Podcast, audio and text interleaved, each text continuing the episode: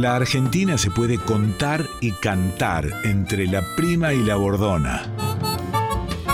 En Folclórica 987, Entre Cuerdas, un programa de Esteban Morgado.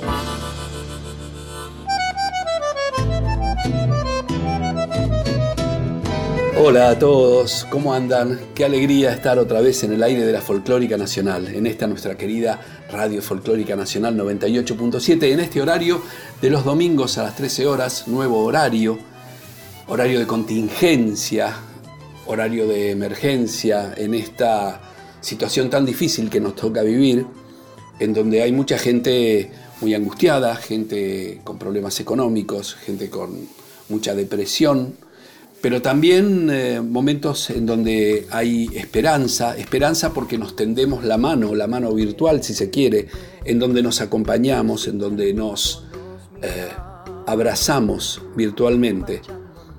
Aquí desde este programa haciendo música, te acompañamos, tal vez estés haciendo el asadito de los domingos, si tenés el privilegio de poder comprar la carne, o colando los fideos para comer en familia, con la familia que te tocó estar porque hay muchos familiares que todavía no podemos ver, pero bueno, así son las cosas.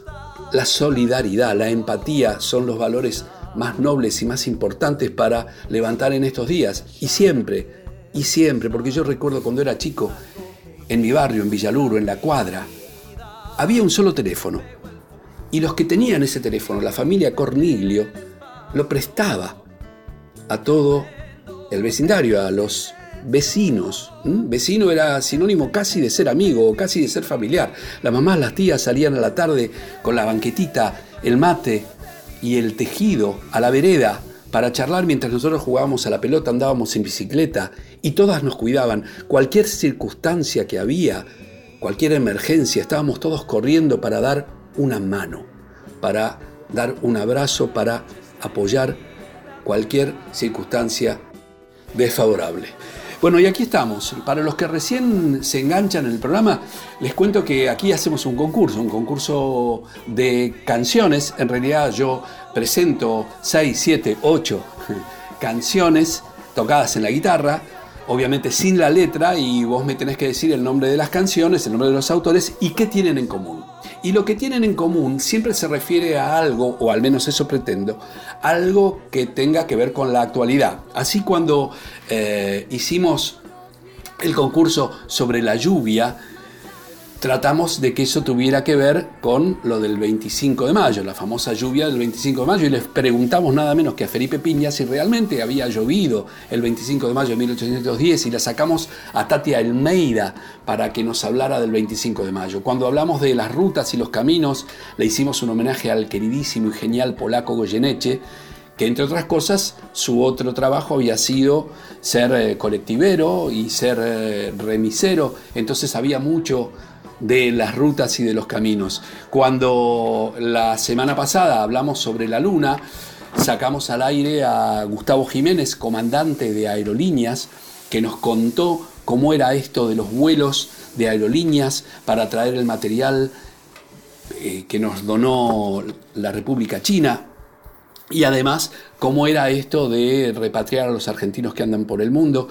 Y también sacamos a Katy Viqueira, que nos contó eh, su experiencia de interpretar a Marina Walsh con la canción de Bañar la Luna y la sacamos a Lulu Micheli, la mujer de Horacio Ferrer, el genial poeta, que en dos de sus temas emblemáticos, Chiquirín de Bachín y Balada para un Loco, habla sobre la luna, la luna sobre la parrilla en Chiquirín de Bachín y la luna rodando por Callao, en fin. El tema elegido para el concurso nos permite tener estas distintas miradas, estas distintas asociaciones que nos llevan a distintos personajes a quienes queremos entrevistar y homenajear.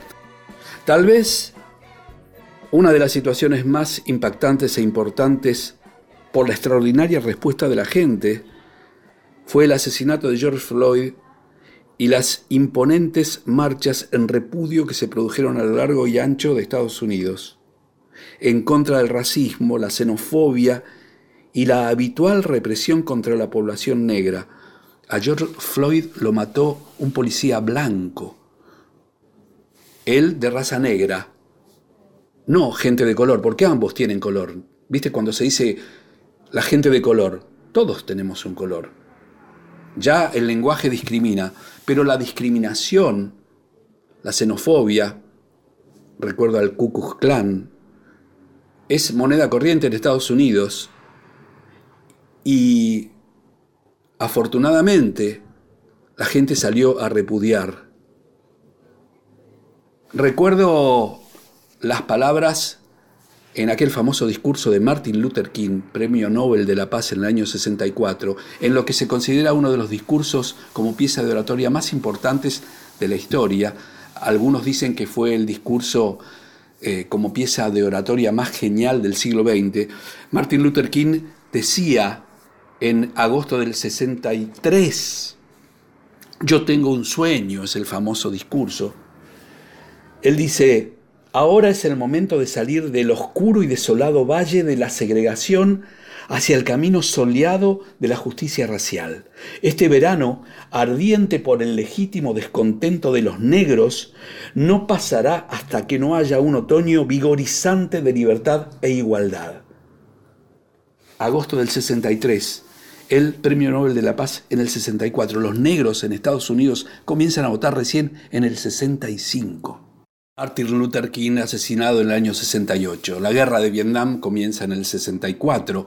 La participación nefasta y siniestra de Estados Unidos allí en todos los lugares donde hay una guerra seguramente se encuentra Estados Unidos. Pero bueno, a lo que vamos es que en esa época y desde esa época eh, aparecen también comedias musicales. Hace 50 años esta comedia musical eh, nos plantea una música bellísima y una canción bellísima que aquí vamos a escuchar como inicio de nuestro concurso en la voz de dos grandes, Valeria Lynch y el querido, queridísimo amigo y recordado, extraordinario actor, músico y genial persona, el negro Fontova. Valeria y el negro haciendo esta canción que da inicio al concurso en vivo de una comedia musical famosísima.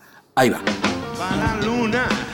A la séptima casa y Júpiter con Marte está.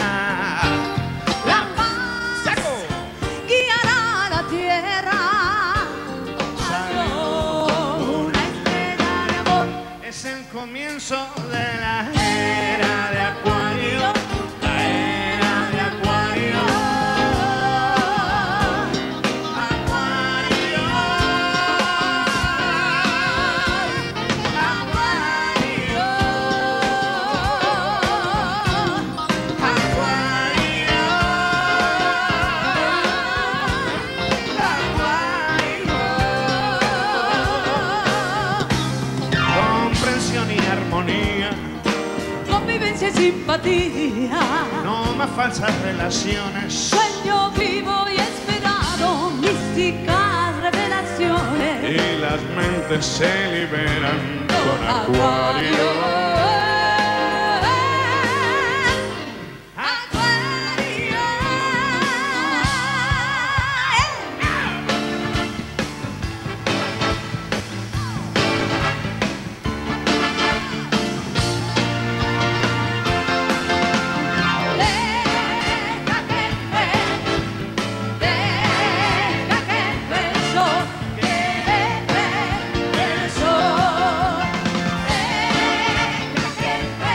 Qué temazo, ¿no? Y qué hermosa versión la del negro Fontova, el querido negro con Valeria. La verdad que una comedia musical emblemática. Ya hablaremos en este programa un ratito sobre esta comedia musical. eh, la vigencia que tiene, por supuesto. Y ahora damos inicio a los temas en guitarra. Ya me tenés que decir el nombre de los temas que acaban de cantar el negro y Valeria, son dos temitas enganchados y ahora van los temas en guitarra. Vamos a hacer una primera tanda de cuatro temas en donde, como siempre, me tenés que mandar el nombre de los temas, los autores y qué tienen en común. Lo mandás al Instagram arroba esteban-morgado o a los Facebook, el Facebook oficial, el que tiene una foto mía con el fondito naranja o Esteban Morgado 2. Participás en el concurso cuyo premio o cuyos premios en realidad son juegos de cuerdas sabarés, cuerdas francesas y el sorteo de una guitarra dentro de un par de meses, proporcionados estos premios por la Casa Breyer. Gustavo Barri y su gente nos dan estos premios. Ya sortearemos un juego de cuerdas el domingo próximo. El domingo próximo va a ser el primer sorteo. Ya después te voy a explicar cómo. Vamos a escuchar los cuatro temas, versiones en guitarras grabadas desde casa con el celular. Ahí va.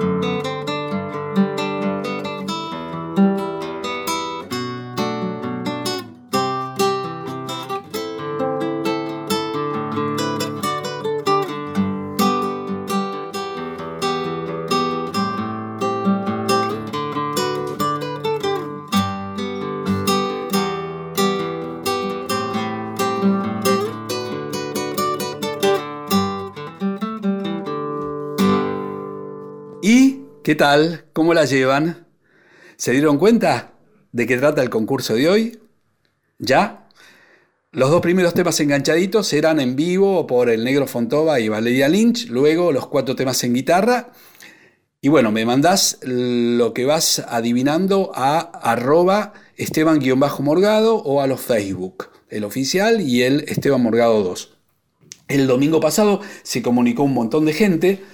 Diego Martinengo, Ana Keller, Susana Groisman, Juan Pablo Smogleu, mirá, el guitarrista, gran guitarrista, Vicente Polidoro, Diego Farielo, la familia Meriano desde Entre Ríos, grandes amigos, Sergio Gómez, Alec89, arroba, este es muy bueno, arroba guacamole.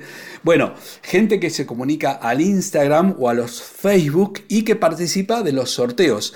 El domingo próximo vamos a sortear un juego de cuerdas, vamos a hacer un Instagram en vivo, un Instagram en vivo. Inmediatamente termina el programa, o sea, el programa de 13 a 14, 14 y 5 estamos haciendo un Instagram en vivo con el sorteo. Vamos a poner todos los nombres en una bolsita, vamos a sacar un papelito y ese es el ganador del primer juego de cuerdas. El domingo 14 sortearemos el primer juego de cuerdas Sabarés. Y la asociación de palabras con el tema que nos compete el día de hoy nos lleva a charlar con un gran director de cine, gran amigo, el querido Miguel Mato, que ha producido, ha dirigido y ha co-guionado un montón de documentales bellísimos, muy importantes, uno en donde tuve la suerte de participar sobre la vida del genial Gogo Andreu, participamos ahí junto a Facundo Arana y León Gieco. Luego tuve la suerte de hacer la música de una película sobre la vida de Haroldo Conti, el genial escritor desaparecido durante la sangrienta y feroz dictadura militar argentina. La película se llama Homo Viator, protagonizada por Darío Grandinetti, fue un documental ficcionado. Acaba de hacer una película el año pasado que se llama Apurimac, él nos contará. Y sobre todo hizo un documental sobre la vida del genial Sandro, que se llama Yo Sandro, un documental precioso. La pregunta es, querido Miguel Mato, amigo, ¿es cierto que a Sandro le decían el astro? Hola Esteban, este, a ver, vamos, vamos, vamos por partes. Eh, te quedó pendiente ahí de mencionar divino cuando hicimos lo de Gogo Andreu, el negrito Fontova que también estuvo junto con vos y con Facundo y con Gieco, eh, que se nos fue hace poquito. Eh, y te olvidaste de incluirte, porque en la película de Sandro te recuerdo que me ayudaste haciendo algunos pasajes este, musicales muy interesantes. La verdad que yo desconocía cuando empecé a hacer la película de Sandro eh, lo de que efectivamente le decían el astro. Y la verdad que yo me enteré cuando estábamos, ¿te acordás que grabamos con vos y con Lucecita Benítez? Eh, una muchacha y una guitarra, que fue la primera canción, primer tema musical de Sandro que se grabó afuera y lo grabó en, en aquella entonces una jovencísima y exitosa cantante este, puertorriqueña, llamó Lucecita Benítez. Y, y luego este, con vos y con Salas, que había sido Ricardo Mono Salas, que había sido eh, bajista de, Sandro y que lo acompañó en infinita cantidad de, de, giras, charlando al pie del piano, este, fue donde justamente él nos empezó a contar y empezó a decirnos, y nos enteramos juntos, ahí vos y yo, yo no lo sabía, este, lo de el astro. Y efectivamente era un astro, era un astro, era un astro porque era un astro en, todo el sentido de la palabra, pero era un astro que iluminaba todo, era un tipo muy, muy particular, con una personalidad muy particular, con lo cual a mí nunca me quedó claro si lo del astro tenía que ver por, por esta cosa que irradiaba él, este, maravillosa, eh, o como se suele decir vulgarmente, fulano es un astro o el otro es un astro. Eh, y Sandro creo que además de todo fue un tipo talentosísimo, eh, exitosísimo en, toda América. recordemos que fue el primer cantante latino en tocar en el Madison Square Garden y luego lo hizo en el Carnegie Hall. Eh, y un tipo que llenaba estadios en toda América. Eh, nada, efectivamente, un astro. Buenísimo, Miguel. Qué lindo testimonio acerca de Sandro y, y su seudónimo, el astro. Eh, contanos, en dos palabras, tu última película, Apurimac. Se puede ver, en, al igual que el resto de tu filmografía, se puede ver en alguna plataforma. ¿Y de qué trata esta maravilla de obra que has creado y que se estrenó el año pasado? No, está buena la, anécdota y aparte me encantó porque te incluye, lo cual me parece más divertido todavía. Este, no sé si te acordabas que lo habías escuchado o que lo habíamos escuchado juntos o no sé. Este, Apurímac. Apurímac es una voz quechua que significa el dios que habla. Eh, Apurímac es una región en la cordillera peruana eh, donde se construye anualmente un puente tejido a partir de, de la quechua, que es una, una fibra muy bajita de unos 40, 50 centímetros de, de altura más o menos, y cuatro comunidades desde los tiempos incas, o sea, hace más de 500 años, que vienen tejiendo ese puente colgante que permite cruzar por encima del río Apurímac eh, y permite que cuatro comunidades tengan comunicación entre sí. Esto pertenece a, todo lo que era eh, o sea, esa, parte es parte del, imperio, del imperio inca y de los diversos caminos del inca. Los incas fueron excelentes ingenieros, eh, han hecho puentes colgantes o puentes elevados a partir de, de, madera y palma, digo, ¿no? Además de los colgantes. Eh, participan las cuatro comunidades en este tejido, o sea, durante un mes se va pre-trabajando, cortando la quechua, y luego se le van haciendo pequeñas soguillas como si fuera hilo sisal, y de ahí una trenza, y después otra, y otra, y otra, y otra, y otra. Este, es muy difícil explicarlo así ver, verbalmente, pero es apasionante ver cómo, en todo caso, en tres días se levanta un puente. En tres días se levanta un puente que fue pretejido eh, o tejiéndose soguillas en las diversas comunidades, eh, o sea, a partir de lo que sería eh, la minca. La minca lo que plantea es el trabajo en pos del bien común. Y a mí me atrajo mucho esta cosa de la minca, por lo cual estuvimos 30 días filmando, observando.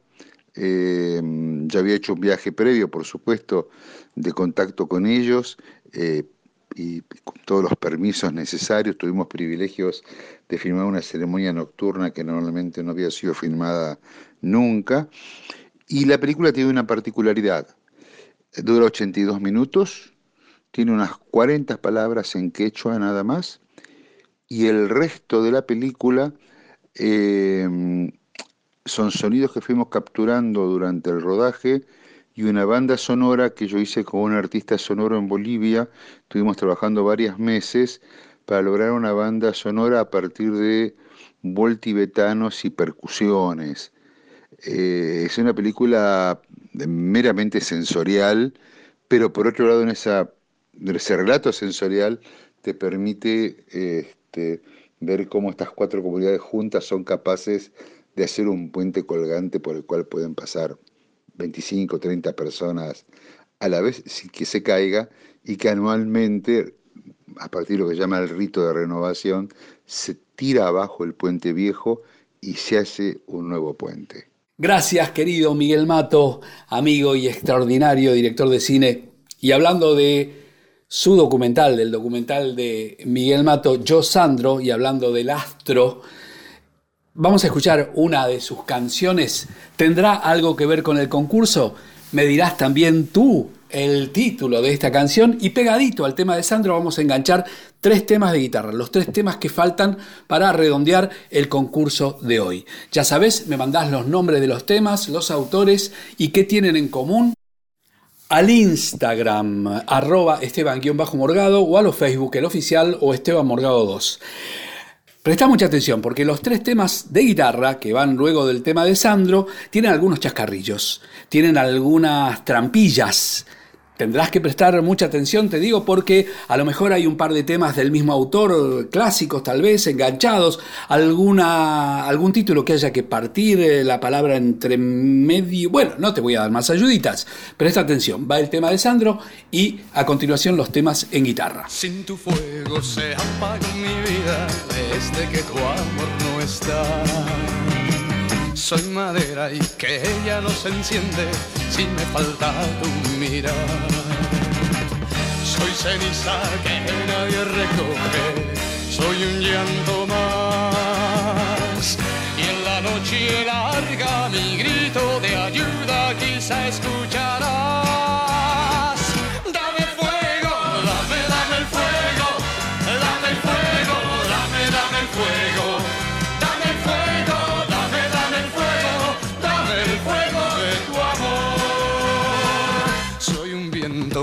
No tiene rumbo, que no sabe dónde va. Soy gemido y de un amor profundo que por ti muriendo va. Soy ceniza que nadie recoge, soy un llanto más. Y en la noche larga mi grito de ayuda quizá escucharás.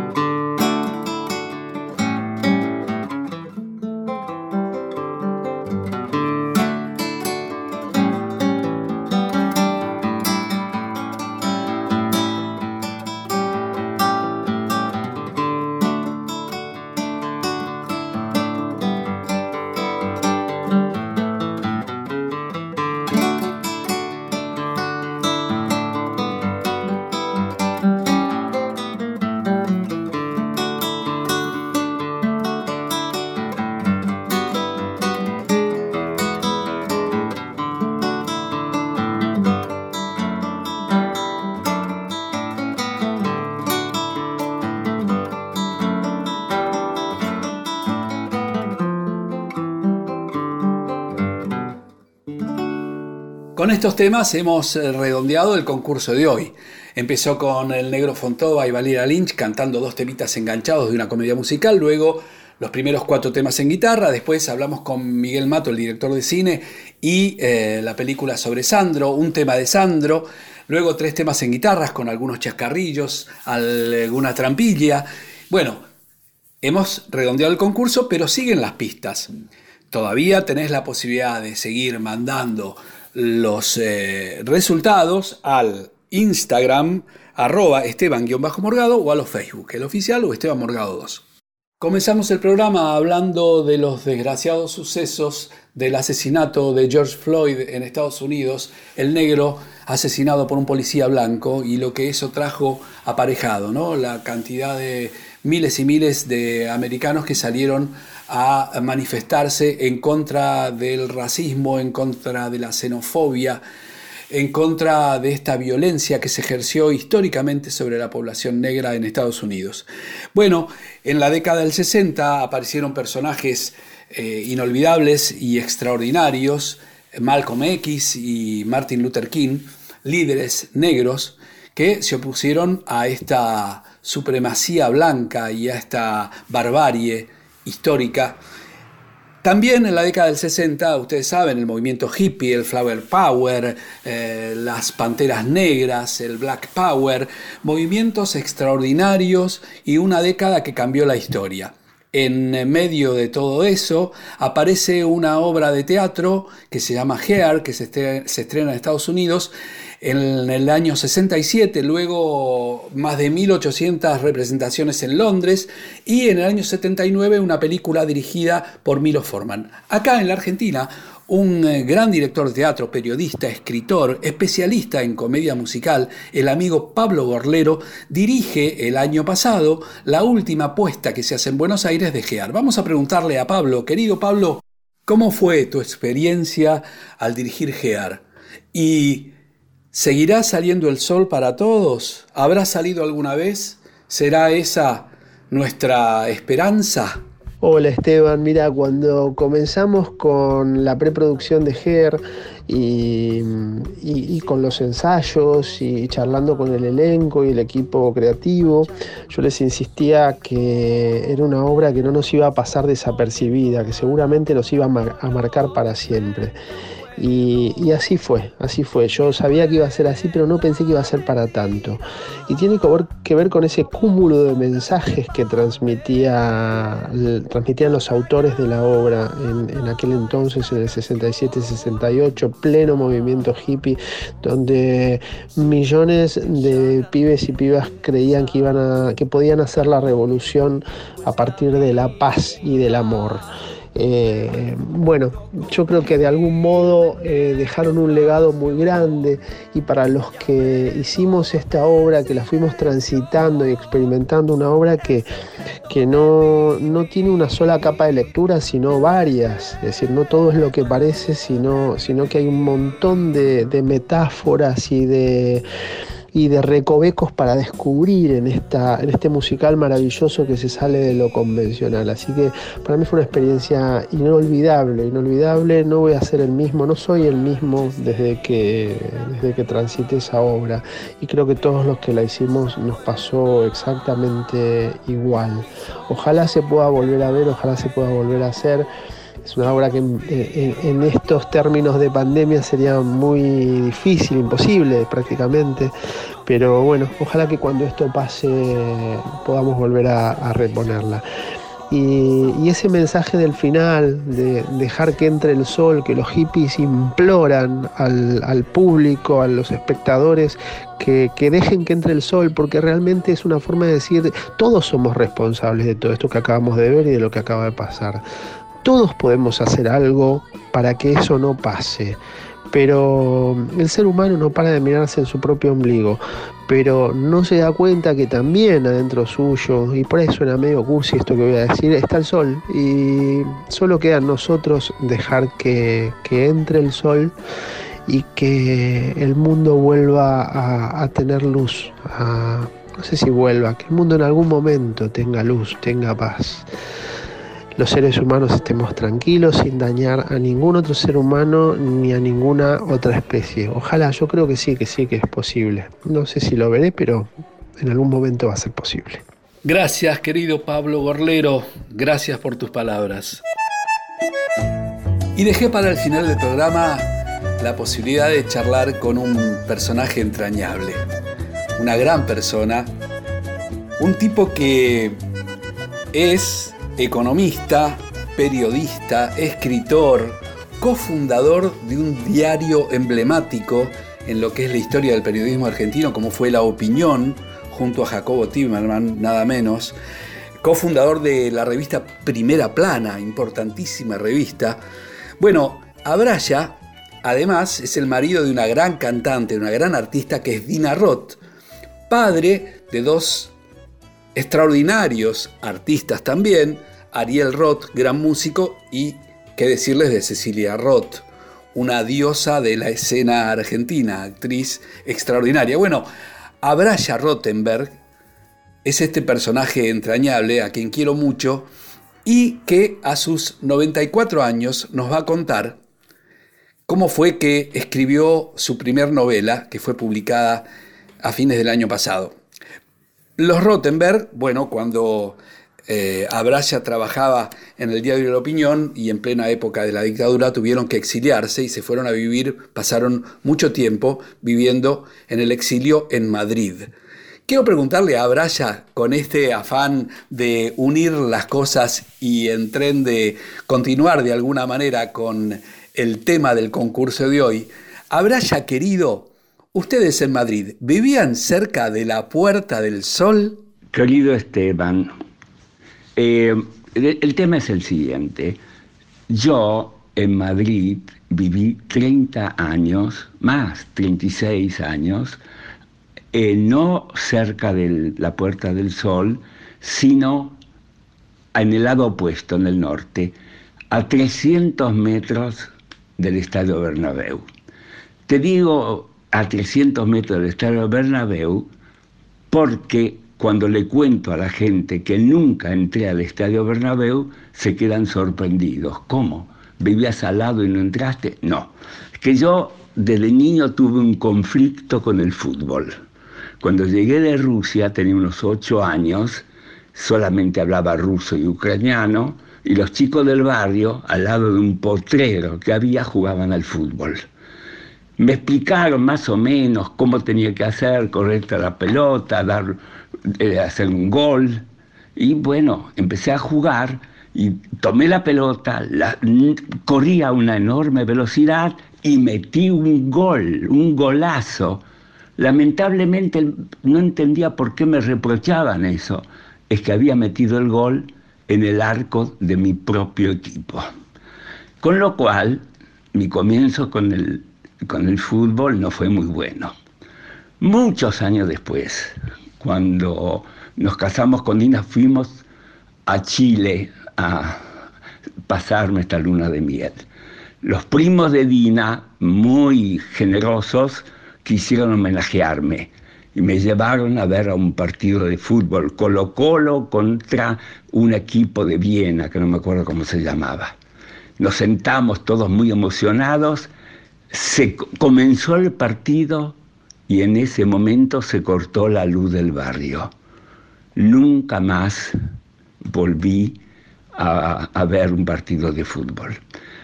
Ahora que estoy en la Argentina, me doy cuenta que yo, que me creo un hombre más o menos culto, no saber de fútbol es ser acá un analfabeto. Y yo de fútbol no sé nada. Y como tengo 94 años, y en la Biblia, en el Génesis, dice que Dios dijo que el hombre tendrá una vida de 120 años, me quedan por delante 26 años que me voy a dedicar todos los domingos a ir a ver un partido de fútbol que va a completar la cultura que me falta para estar en la Argentina. Abraya, sos genial.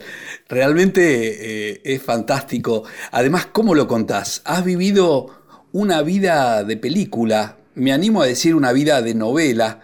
Leí uno de tus libros, extraordinario, atrapante, que se llama La opinión amordazada. Lo devoré porque además narra toda una vida eh, social, política y absolutamente tremenda, tumultuosa, que me tocó vivir de adolescente, la década del 70, y tu participación nada menos que en la opinión y en primera plana, y, bueno, todo lo convulsionado que era el momento histórico y político. Bueno, pero eh, tu vida de novela tiene que ver con estos libros que escribiste, que son autobiográficos, pero esta novela que escribís a tus 93 barra 94 años, que acabas de cumplir, a los 93 escribir una novela, ¿cómo es eso? ¿Cómo se llama la novela? ¿Dónde se puede conseguir? Y bueno, desde ya, hermoso lo que, lo que nos contás y cómo lo contás. Bueno, en primer lugar, quiero agra- agradecerte todo lo que dijiste, la historia que te inventaste sobre mí y mi familia, que, que es muy linda si fuera cierta. Gracias por eh, ser tan generoso conmigo. En cuanto a la novela, eh, está basada en una experiencia personal muy dura, muy difícil, que viví cuando yo tenía 16 años, en el año 1942. En ese eh, momento estaba la guerra en su plenitud, la guerra mundial 1939-1945, y en 1942 las tropas alemanas estaban prácticamente asediando Moscú, dominaban toda Europa y el triunfo de Alemania era casi celebrado ya por una parte minoritaria de la sociedad argentina. ¿Qué, qué describe este, esta novela? A un chico judío que con su madre y su hermana van a veranear a un pueblito en Córdoba, Río Ceballos. En ese pueblo hay mucha presencia de gente muy simpatizante con los alemanes y lógicamente eh, él intenta acercarse a un grupo que forma parte de la élite de ese pueblo y de Córdoba, que son mm, pertenecen a familias muy pro-alemanas. Da la casualidad que a los 16 años ese chico se enamora de una de las hijas de un general que aspira a ser presidente mediante un golpecito de Estado. Co- no puede confesar que es judío, finge que es finlandés porque acaba de leer una novela de Jan Silampa, que en ese año ganó el premio Nobel, en en el 40 más o menos, y eh, él había leído la novela y dice que eh, Silampa es un tío suyo que ganó el premio Nobel, es decir, que deja de ser quien es, finge una nacionalidad y una eh, característica para negar su, su judaísmo. Y eso conduce lentamente, vive en la cuerda floja, porque ahí donde se reúnen estos chicos están a 300, 400, 500 metros de donde él vive, en una pensión, y pueden descubrirlo fácilmente hasta que llega el momento en que lo descubren y eso tiene sus consecuencias. Sin embargo, esta novela no se limita a esto, porque tiene dos capítulos. Uno, que sucede cuando este chico es un periodista famoso, y el otro, que eso ocurre en el año 76, bajo la dictadura, y el último capítulo también ocurre bajo la dictadura militar, y es la culminación, hay un enlace entre aquellos jóvenes que en el año 42 simpatizaban con la Alemania nazi y la gente que en ese momento gobernaba la Argentina después de un golpe militar. Yo creo, bueno, que he dejado parte de mi, de mi vida metida en esa novela porque la tuve durante 50, 60 años, la quise escribir y no pude hacerlo. Espero que a los lectores les interese. Lamentablemente fue presentada el, el 4 de marzo y el 14 de marzo, bueno, comenzó la cuarentena y se cerraron las librerías, así que espero que cuando se abran los lectores de vuelta se acuerden de que ese libro está en todos lados y que si lo compran, lo disfruten. Muchas gracias. Gracias, querido Abraya, entrañable Abraya Rottenberg, y estas vivencias transformadas en una novela que se llama La amenaza. Ya saben, cuando las librerías nuevamente estén trabajando, un extraordinario libro de Abraya Rottenberg para leer, para devorar como me pasó a mí con otro de sus libros que se llama La opinión amordazada, como contábamos antes. Amigos, momento de develar el concurso, el resultado del concurso de hoy. Ustedes ya se habrán dado cuenta que quien nos convocaba hoy era el sol y canciones que tuvieran o bien la palabra sol en su título o bien que aludieran a ella. Por eso empezamos escuchando un pequeño popurrí de eh, El Negro Fontova, el querido y recordado Negro Fontova con Valeria Lynch, en donde estaba Acuario y Deja que entre el sol de la eh, comedia musical Hair. Después toqué Bajo el azote del sol del Cuchi Leguizamón y Antonio Nela Castro. Luego You Are the Sunshine of My Life de Stevie Wonder. Luego I Follow the Sun de Lennon McCartney de los Beatles. Allí hubo un, eh, una intromisión hermosa del genial Sandro, nada menos, y un chascarrillo, ¿no? Dame fuego, que en realidad era Dame el fuego de tu amor de Sandro y Oscar Anderle. Luego venían los temas en guitarra, Cuando calienta el sol de Rafael Pérez y Carlos Martinoli. El chascarrillo de juntar dos temas de Bach, el minuete en sol mayor y el aria en la cuerda de sol mayor. Ahí aparece el sol, pero digamos como tonalidad. Luego otro chascarrillo, Soledad, Soledad, Soledad, el tangazo de Gardel y Lepera. Y luego Here Come the Sun de George Harrison, otro de los temazos de los Beatles. Bueno, con eso hemos completado el concurso de hoy.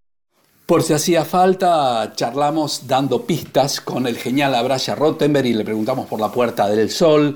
Hablamos con Pablo Gorlero y nuevamente apareció Gear y la famosa canción Deja que entre el sol.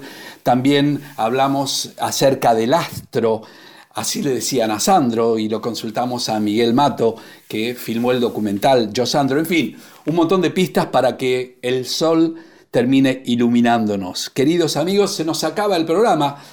Un placer haber estado otra vez con ustedes en este nuestro espacio, nuestro lugarcito en la programación de la queridísima Folclórica Nacional 98.7. Agradecimientos muy especiales a la genial productora, extraordinaria productora Victoria de la Rúa, a la coordinación general de Juan Sixto, en la operación y la edición, los dedos mágicos, la sapiencia del Tano Salvatori y Diego Rosato, grandes amigos. Agradecer también al director de la radio, Alejandro Ponlesica, y a la directora de la folclórica, la querida Mavi Díaz. Nos vamos a despedir con un tema, un himno americano que se llama We Shall Overcome, Venceremos, versión de la genial Joan Baez. Gracias por estar, gracias por participar, cuídense, que tengan buena semana y nos reencontramos el próximo domingo a las 13 horas aquí en la Folclórica Nacional. Buena semana y un gran abrazo tanguero.